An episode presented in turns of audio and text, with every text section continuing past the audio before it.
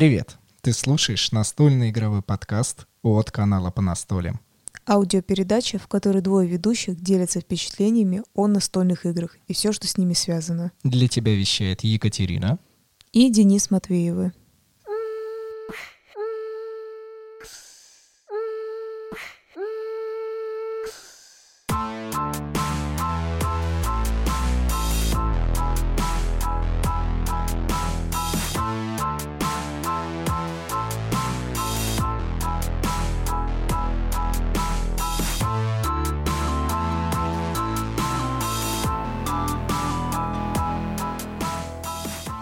Привет, друзья! Я надеюсь, вы также рады слышать мой голос, как и я рад слышать ваши внутренние уши. Сегодня для меня особенный подкаст. Сегодня у меня в гостях достаточно известный российский актер, а, режиссер, писатель, философ, тренер, евангелист темы «Феномен игры» Вадим Демчук. Вадим, здравствуйте. Здравствуйте, очень приятно. Э, очень забавными регалиями вы меня разукрасили, но тем не менее, здравствуйте. Ровно то, что да. у вас написано в вашем аудиоприложении Демчук. Все угу. оттуда, все как оно есть. Я, конечно, а, за вами слежу, ну знаю ну, да. больше, но мы же, мы же понимаем, что здесь сейчас мы не одни. Сейчас нас слушает много людей. Это прекрасно.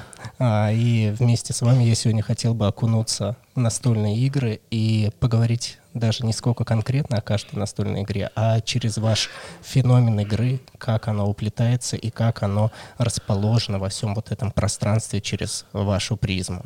А, это вопрос? Нет, пока нет. Это нет? всего лишь такая лег, легенькая подводка, ага, ага, ага. через которую... Я уже э, как бы бросился э, размышлять на тему, как, как же мне все это увязать, на самом деле, чтобы препод, преподнести хоть пару умных мыслей Хорошо. на всей этой а, грандиозной территории.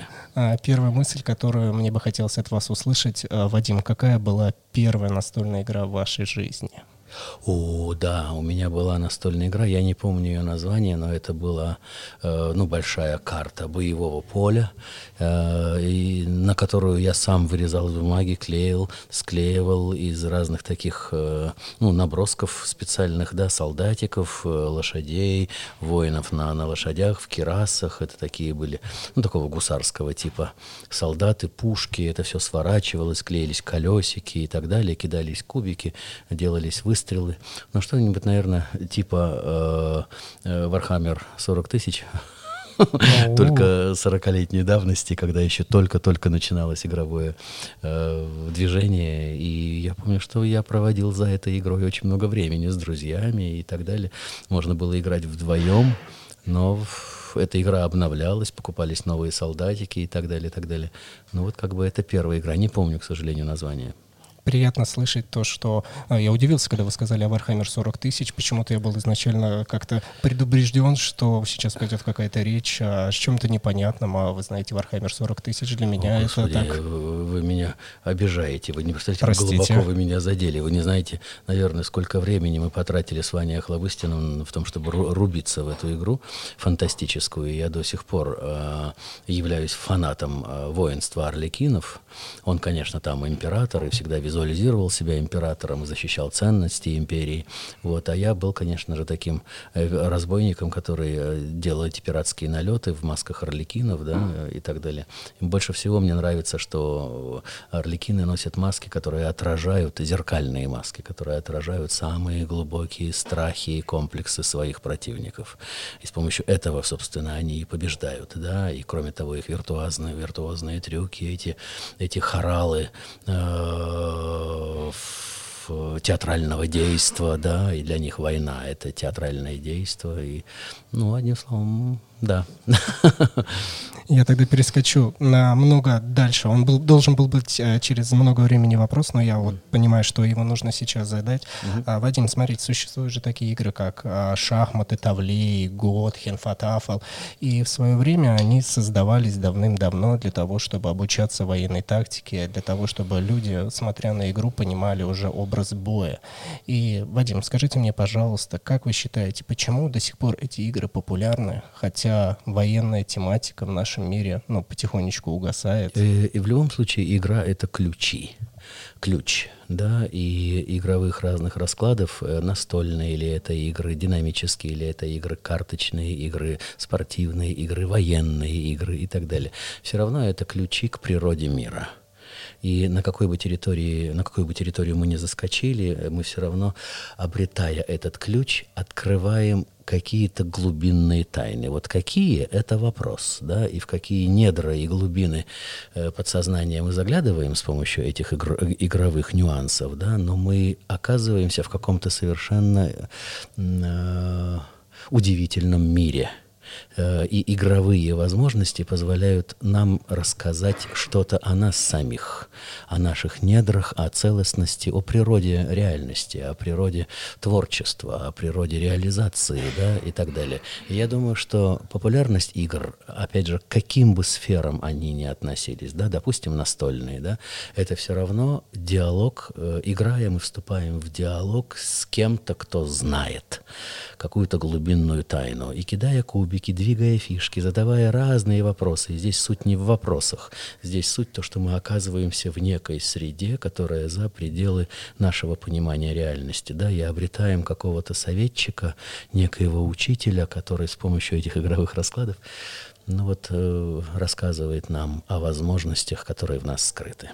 Ну, то есть получается, что наше внутреннее военное желание, вот если брать вот эти игры, они до сих пор присущи каждому человеку. Конечно, это уходит в недры. Мы все сотканы из невероятно глубокой генетической памяти, да, эволюционная динамика. Это все прописано у нас в порах кожи. Мы сотканы из э, этой глубинной информации. И э, если даже обратиться к Карлу Густаву Юнгу, да, и с его коллективным бессознательным, э, к его архетипическому языку, да, все игры, они пронизаны архетипикой, да, архетипическим языком, да, и можно сказать, что игра — это и есть самый главный ну, архетипическая азбука, да, с помощью которой, вот опять же, кидая кубики, задавая вопросы, делая все эти расклады, и э, какую бы э, э, краску или как бы какую бы драматургию не транслировала та или иная игра, это все равно приглашение в контекст ну, каких-то вот глубинных фундаментальных знаний.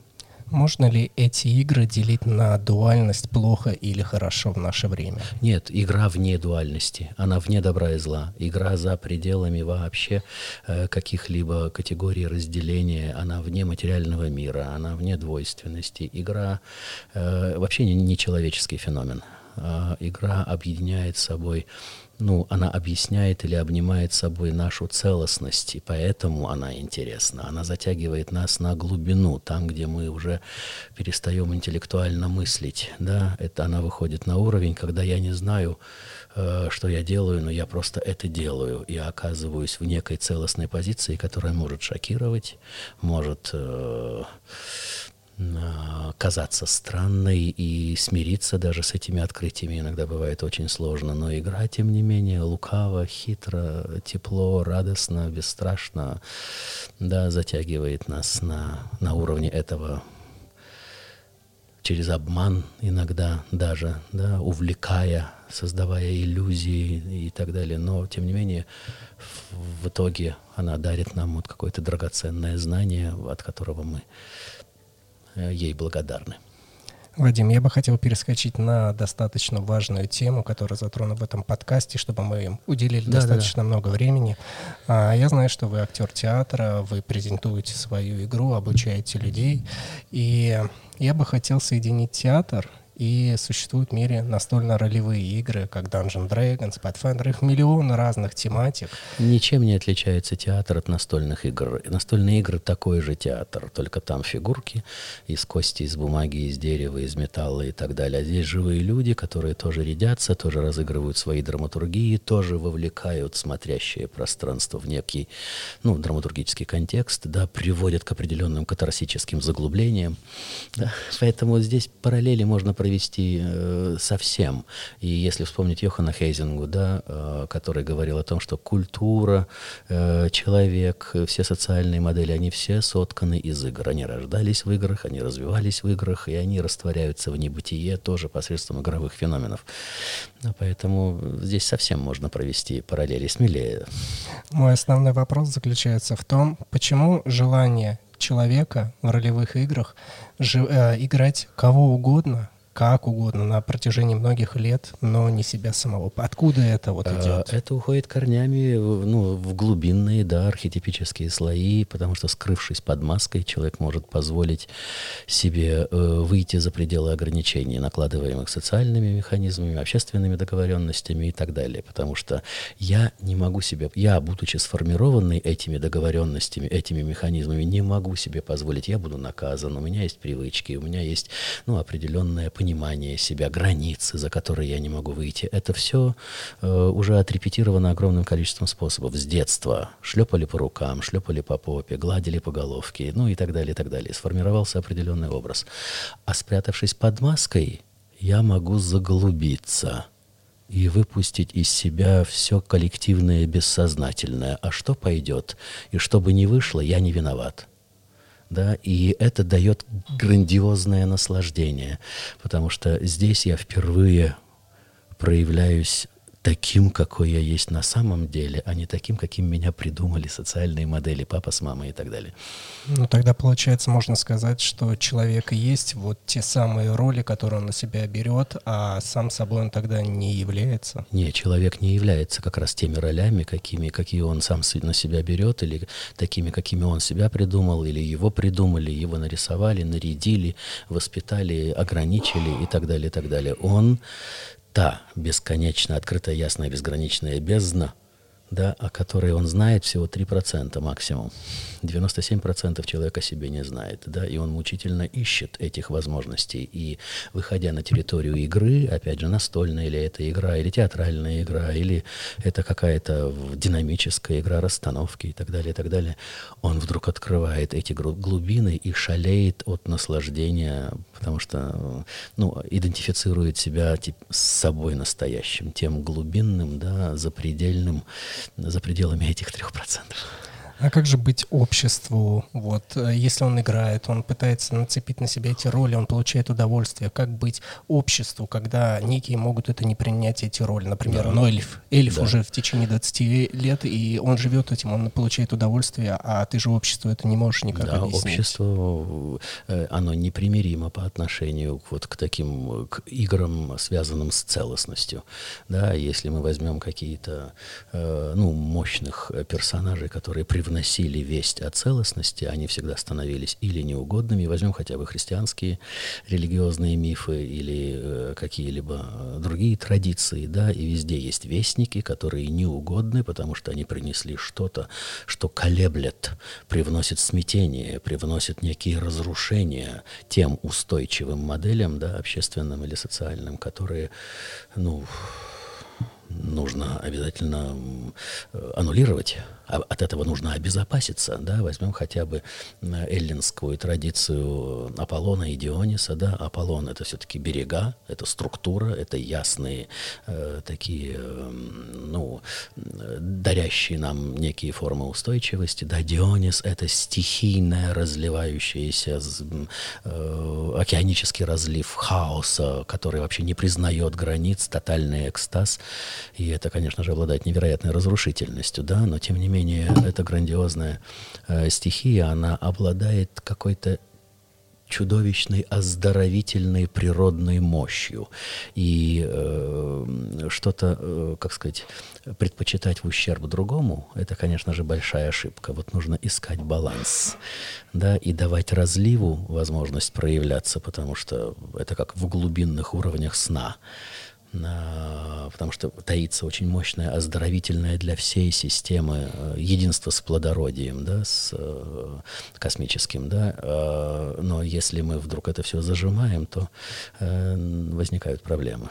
А то же самое касается подавленной феминности, например, да, которая в истории европейской культуры в основном на Востоке чуть меньше, но в европейской культуре она вся сформирована из подавления вот этих женских глубинных феминных начал, да, и вся европейская культура, она строится на том, чтобы ограничить, подавить э, сжигание ведьм, возрождение, все вот эти культы, которые э, формировались. И это потрясающая идея, как мне кажется, то, что фашизм во всем своем разливе — это месть природы, которая э, на протяжении огромного количества веков подавлялась и в подсознании, и в коллективном бессознательном нашего культурного э, течения очень много агрессии накоплено, да, и это все, естественно, в определенный момент выходит наружу, оно, его невозможно удержать.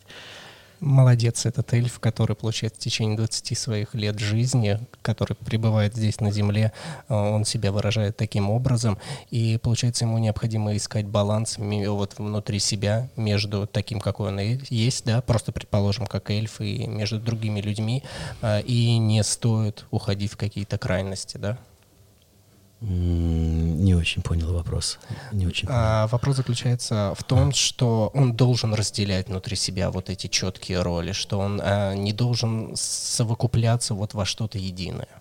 А, человек целостен в любом случае, да, и а, нужны игровые расклады, которые эту целостность максимально а, проявят. И вот то, что касается школы игры, например, которая а, ну, в, которую манифестирую я, да, которая фокусирует э, этот месседж э, относительно э, феномена игры. Да, то, что в основе все равно лежат игровые расклады, и нужно уметь обращаться с этой энергией.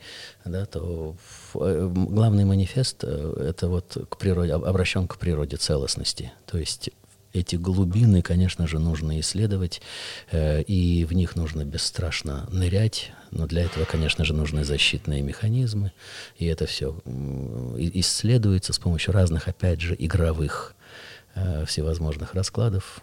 Ну, вот как-то так. Сейчас у нас будет небольшая пауза, буквально Хорошо. 5 секундочек, и мы вернемся дальше. Угу.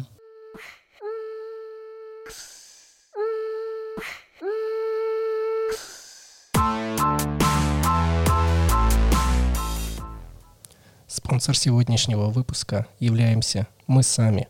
У нас есть монета по настолям, с помощью которой вы можете объединиться с настольщиками по всему миру, приобрести игры, обменяться ими или можете получить закрытый доступ к нашему подкасту, где мы с нашими гостями записываем дополнительные выпуски. Все ссылки будут в описании, так что переходите, изучайте, смотрите. Вадим, я знаю, что я сам сталкивался с повелителем игр благодаря вашим медитациям, благодаря mm-hmm. вашему приложению. И когда я с ним встречался, у меня почему-то конкретного образа так и не всплывал. Это какой-то для меня свет. Но все-таки я хотел поговорить, что для вас является повелитель игр и в какую бы настольную игру, вот если бы он перед вами сидел, вы бы сыграли? А, есть один очень большой друг у меня, э, это э, Геллер. Э, ну, я считаю, что это великий э, игротехник, у которого уже такое очень много хитов игровых, да, и он уже создавал игру под названием «Повелитель игр». Она так и осталась пока в рамках эксперимента, но, вероятно, время придет. Да, и она как раз нацелена на то, чтобы обнаружить эту форму повелителя игр. Это мы сами – и если брать контекст э, и тренажерный зал повелителя игр, и весь контекст наших практик э, пути игры, да, то мы обнаруживаем повелителя игр в пространстве и используем его, его как зеркальное отражение в квантовом стиле. Мы просто смотрим да, на то, какими мы станем по прошествии какого-то промежутка времени. Э, используя эти техники, то есть медитируя, нам обязательно нужно, э, человеку обязательно нужно увидеть свою целостность увидеть, из каких ингредиентов эта целостность ткется, и мы выносим это, это изображение, это представление себя целостного вовне, подробно расклядываем его и вступаем во взаимодействие, в диалог.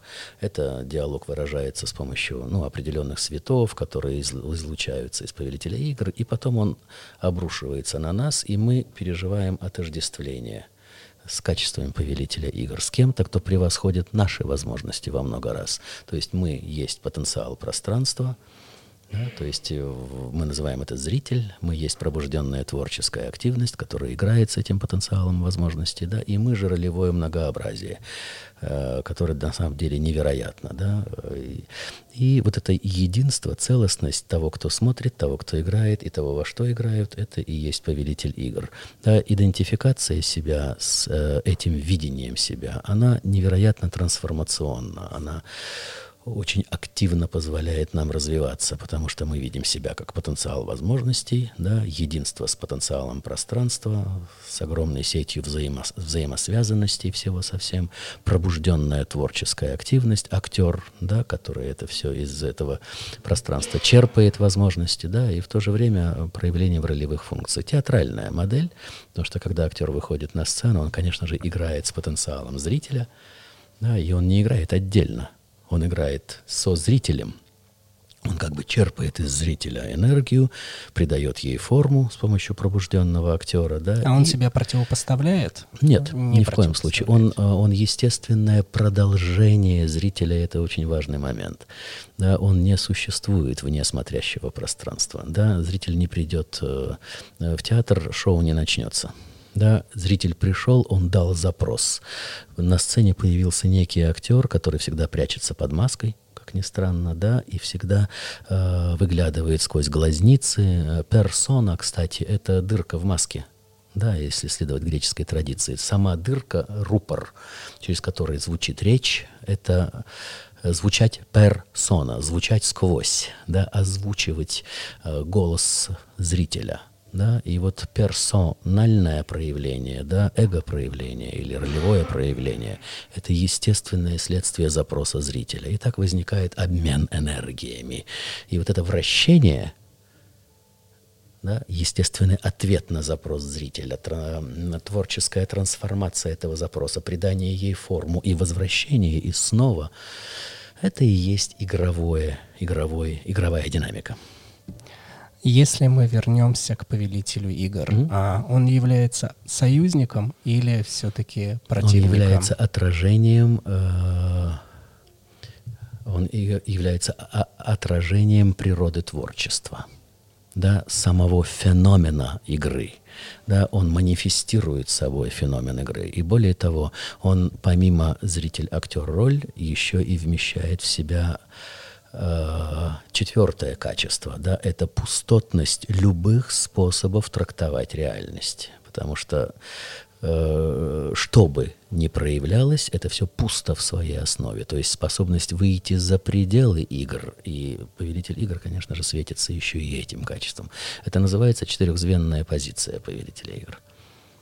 А можно ли играть с самим собой? Вот когда Мы бесконечно никого... играем с самим собой. Мы бесконечно играем с самим собой, и, э, конечно же, природа сознания, она вообще диалогична. Она, сознание не способно существовать вне диалога. Оно рождается в дуальной модели, и в этом смысле дуальность — это ну, узаконенный принцип, э, который невозможно преодолеть. Э, и с ним можно только играть. Да, и в, в контексте диалога всегда возникает динамика, расширение, пробуждается энергия, запускаются всевозможные игры. Да, и когда, допустим, мы смотрим на повелителя игр, мы в диалоге. И независимо от того, в диалоге ли мы с внешним миром или в диалоге с внутренними какими-то своими представлениями, мы все равно пребываем в диалоге, мы все равно с кем-то в беседе. Да, и наш интеллект, мозг, он постоянно продуцирует эти мысленные, мыслительные категории, которые э, во вращении, во взаимодействии с которыми рождается образность, представления нас такими, какие мы есть и так далее, и так далее.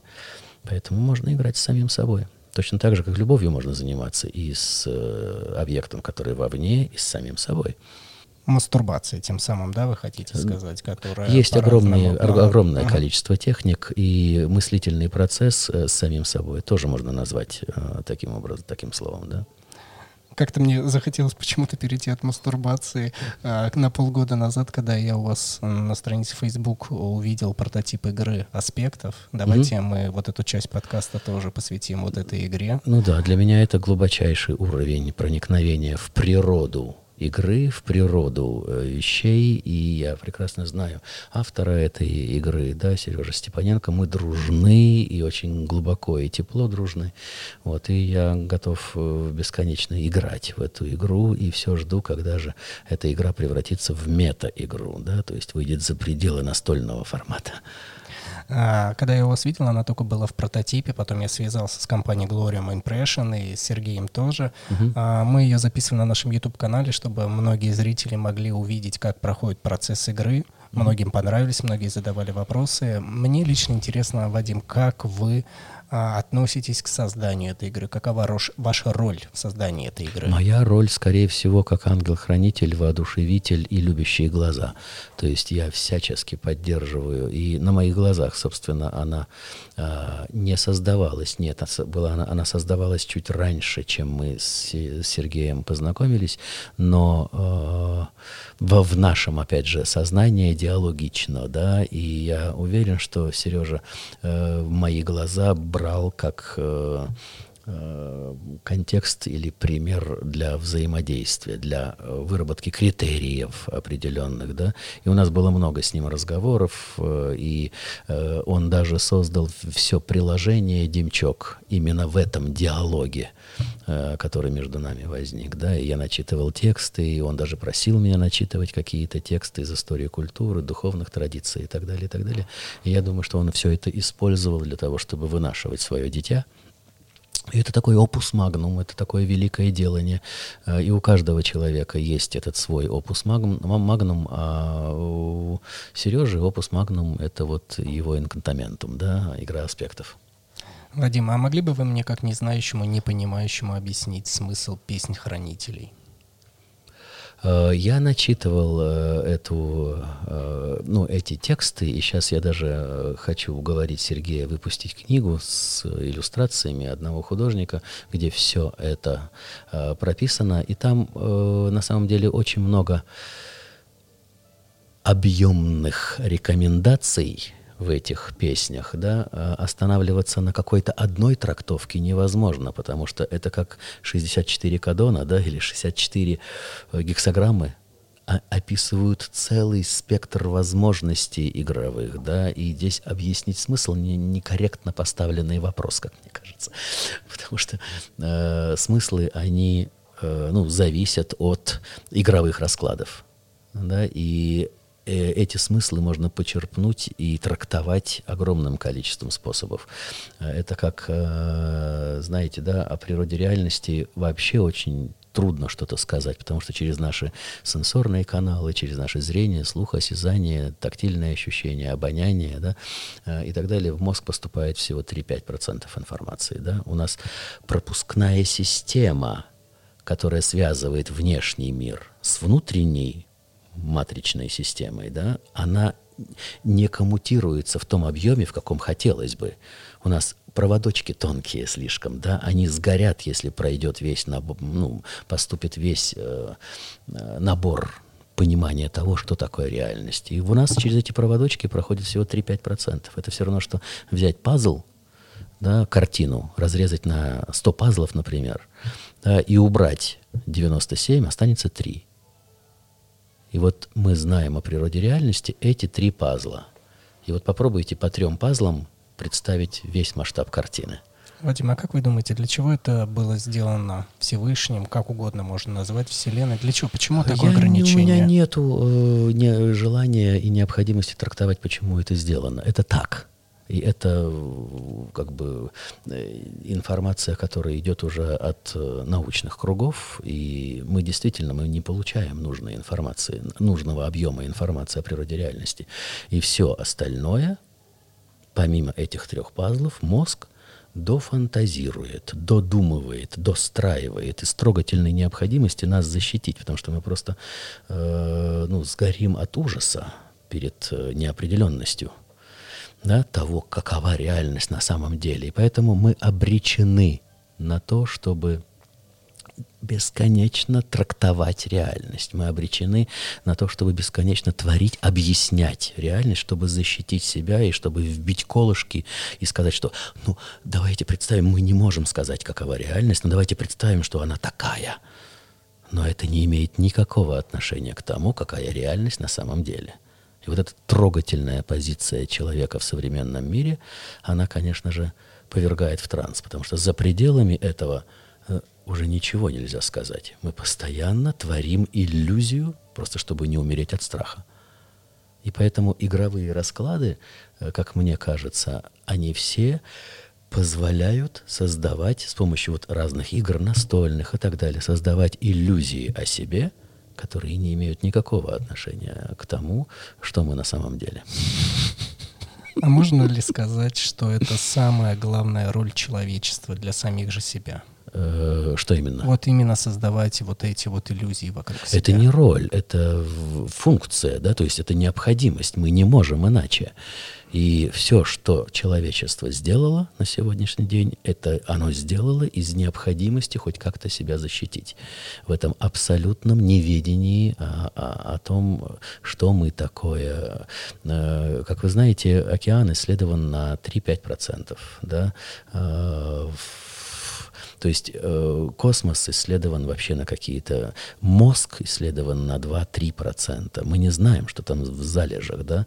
То есть, естественно, э, сейчас нужно пройти государству очень мощный контекст этих юридических споров относительно открытия, ну, снятия запрета с психоделических разных препаратов, потому что иначе э, невозможно э, начать исследовать эти глубокие глубины и, и так далее. И так что впереди еще очень много неизведанного. Вадим, если у нас, вот как вы говорите, сейчас все закрыты психоделики, вот эти а, психоделики, а, то правильно я понимаю, что древние люди, которые были более к этому открыты, они в чем-то нас умнее? Есть очень много разных версий, трактовок, и, как мы знаем, что бы мы сейчас не сказали, э, я не хочу попадаться в эту ловушку, хотя крепко в ней сижу все равно. А, это трактовка и предположение, да, и я думаю, что человечеству пора просто расслабиться. Все, что бы они ни сказали, и какое бы мнение они они не имели, это все не имеет никакого отношения к тому, какое есть, что есть на самом деле. Да, и полно, огромное количество разных текстов, что сама мутация и переход от обезьяны к человеку да, произошел за счет психоделических препаратов и так далее, и так далее. То есть и все очень мощные повороты в эволюционном развитии, то же самое рождение интернета, да, оно было невозможно быть без сексуальной и психоделической революции в 60-х годах, этого движения хиппи, паломничества на восток, да, рождение этих мощных мастодонтов, которые привнесли интернет в умы людей, да, сам, сам принцип рождения сетевого взаимодействия, взаимообмена, да, потому что так устроена нейронная сеть. Да, и я думаю, что очень многие э, Э, привнесения гениальных людей, новых измерений в мир, они все были созданы в определенных, с помощью разных ингредиентов, в измененных состояниях сознания, более широких, способных охватывать более, э, ну, создавать более глобальный обзор да, э, возможностей, потому что проблема не решается на том уровне, на каком она возникла. Эйнштейн, да, нужно выйти за пределы этого, этой плоскости да, чтобы решить проблему. И только таким образом эволюция э, развивает себя. Если мы вернемся к плоскости игры аспектов, Вадим, что вам больше всего в ней нравится? Мне нравится неожиданность решений, которые... То есть человек даже предположить не может, каков ответ на самом деле, да, как, как, как э, э глубоко, спонтанно, неожиданно, как, как выворачивается э, потенциал возможностей, да, преподнося человеку э, невероятно ясный и конкретный ответ. Да, то есть это, это бесконечная бездна э, ну, возможности распаковать э, потенциал пространства. И с какой бы проблемой человек туда не приходил, с каким бы гордеевым узлом да, своих спутанных психоэмоциональных состояний, эта игра почему-то дает очень конкретные решения. Ну вот, и я опять же возвращаюсь к самому началу нашего разговора, да, э, это то, что игра — это ключ. Ключ, который открывает дверцу в какую-то невероятную бездну, и на самом деле мы знаем ответ на все. Мы или боимся, или э, э, ну вот нет ключа, или мы приучены не доверять, или мы при, привыкли обесценивать все, чтобы, э, что, чтобы нас не касалось, да, ну вот приучены и родителями, и социальными моделями, и общественными договоренностями, бла-бла-бла, да, и вот способность выйти за пределы э, этой не, недооценки своего потенциала. Вот это главный, по-моему, критерий, главный э, в, в инкантаментуме, и в частности в игре аспектов, э, ну вот главное, что я хотел бы отметить. Когда я показывал игру аспекту своим друзьям, знакомым, родителям, а большинство из них отпугивалось, пугалось, потому что она выглядит странно для обычного да. обывателя, да. она выглядит устрашающе и с чем-то даже связано как-то, возможно, сектантски даже, можно сказать, да. она выглядит. Да. Но когда они садились играть, естественно, проходила партия, у людей все это уходила. То, что она выглядит сектантски, ну, как-то я не могу с этим согласиться, потому что, ну, сейчас современный мир настолько изощрен объемом знаний, да, достаточно войти в, интер- в интернет, и там можно найти все, тотально все. В современном, ну, в сетевых э, наших, э, вот в интернете, в частности, э, по-моему, уже то есть не, нет ничего в современном мире, чего не было бы в сети. То есть мы имеем доступ к любым потокам информации, да, ко всем традициям, какие возможны, да, и мозг современного человека, он достаточно изощрен, а в игре аспектов все это богатство, оно каким-то образом архетипически объединено да, и э, заслуга игры аспектов и Сережа Степаненко в частности, да, в том, что его мозг позволил всему этому соединиться и э, объединиться в тех архетипических каких-то символах, да, обращаясь, оперируя которыми можно оказаться на глубине. Это всего лишь была фраза одного из моих знакомых, не да, мое личное да. мнение, потому что я так не считаю, я угу. знаю, что эта игра дает. А, Вадим, как вы считаете, что можно было бы изменить в этой игре, чтобы не отпугивало людей? Вот те, которые... И я понимаю, что здесь я никого Сережа, не заставишь. Да, я, Сережа, постоянно говорю о том, что, Сереженька, упрощай, упрощай, еще проще, еще проще. Вы не представляете, какие сложные модели э, такого квантового, квантового уровня он предлагал на самом начале, да, и насколько она упрощена на настоящий момент. Но те ну, объемы глубин и попытки обобщить вот эти многообразие разных ситуаций, э, ну, насколько это непросто. Я думаю, что со временем, с опытом, э, с, с, в контексте жизни уже этой игры, она сама себя, я очень верю в эти вещи, э, то, что вкладываясь в определенного рода силовые поля, игровые модели, их развивая, э, мы вкладываем энергию в них как в живое существо, да, и он, э, это живое существо начинает развиваться уже само, и оно само отбросит э, лишнее. Я думаю, что это вот время, это, за эти будущее, да, этой игры. И оно само себя начнет, как в эволюционном контексте, или как собака, которая вышла из воды, отряхивается и брызги в разные стороны, и вот что-то лишнее, оно отпадет. Сейчас играя в эту игру или общаясь с Сережей по поводу этой игры, я не могу найти, чтобы, можно, чтобы было бы лишнее, потому что мне кажется, здесь все на своем месте. И здесь нужна только практика, практика, практика, практика. То есть нарабатывать, нарабатывать, нарабатывать, давать потокам людей проходить сквозь это. И в какой-то момент э, мешающие какие-то или ненужные нюансы, они просто отвалятся. То есть вот э, я практик, я артист, я выхожу хожу вместе со своей командой на тысячные залы каждый день, да, и мы пропускаем живую энергию постоянно. И вот так все наши продукты формируются, лишнее просто отпадает. Да, и остается только то, что действительно работает и что необходимо для воодушевления жизнью. Какие бы вы советы дали игрокам, которые хотят только начать в нее играть, или уже опытным? у меня нету советов, то есть я думаю, что нырять в океан этот и плескаться, и об игре вообще нельзя говорить. Э, на территории игры не может быть советов. Э, игра играет себя сама. да, и поэтому здесь только и э, игре можно быть только благодарным, да, потому что игра это те состояния потока, из которых можно черпать очень много разных э, ну, красот и полезностей, да, и здесь нужно просто входить, следовать правилам, а они очень четко прописаны. Э, единственное, что я желаю вам, чтобы сопровождал вас очень опытный гид, и в окружении Сережи уже много таких. Э, вот. Но так как сам Сергей играет, это, конечно же, ну, не может быть лучше э, кого-то, кто придумал какое-то явление. Да, он мастер в этом.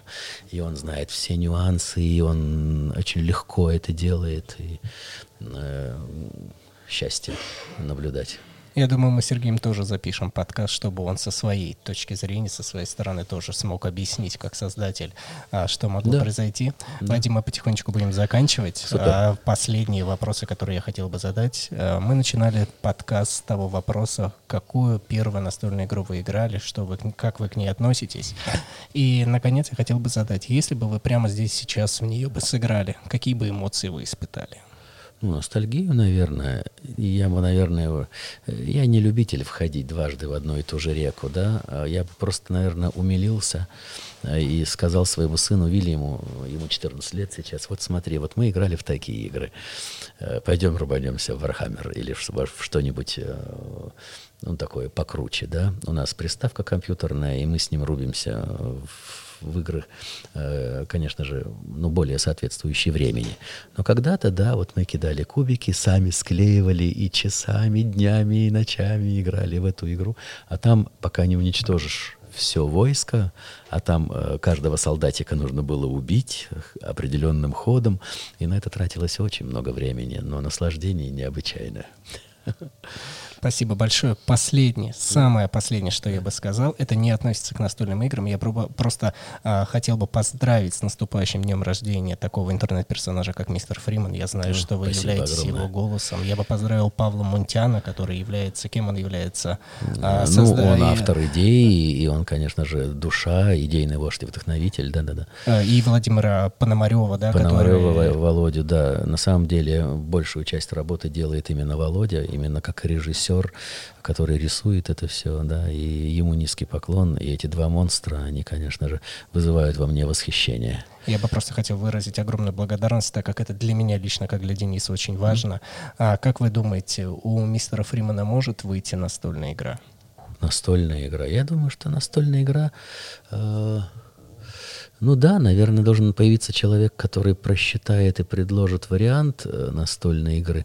Мистер Фриман играет в блокчейн, играет уже в какие-то модели. Э, и если вот на этой основе э, возникнет какая-то игра, то есть э, он уже недавно выпустил паспорт свободного человека, там э, идет речь э, о первом интернет-цифровом государстве и так далее, так Я далее. Свободном, свободном, да? прекрасно, вот, в свободном государстве. И вот игры, связанные с формированием или коллективным подключением людей к созданию этой сети, да, то есть мы, несомненно, должны начать думать о том, чтобы э, это пространство, эта среда э, начинала, нач, начала формироваться в сознании людей.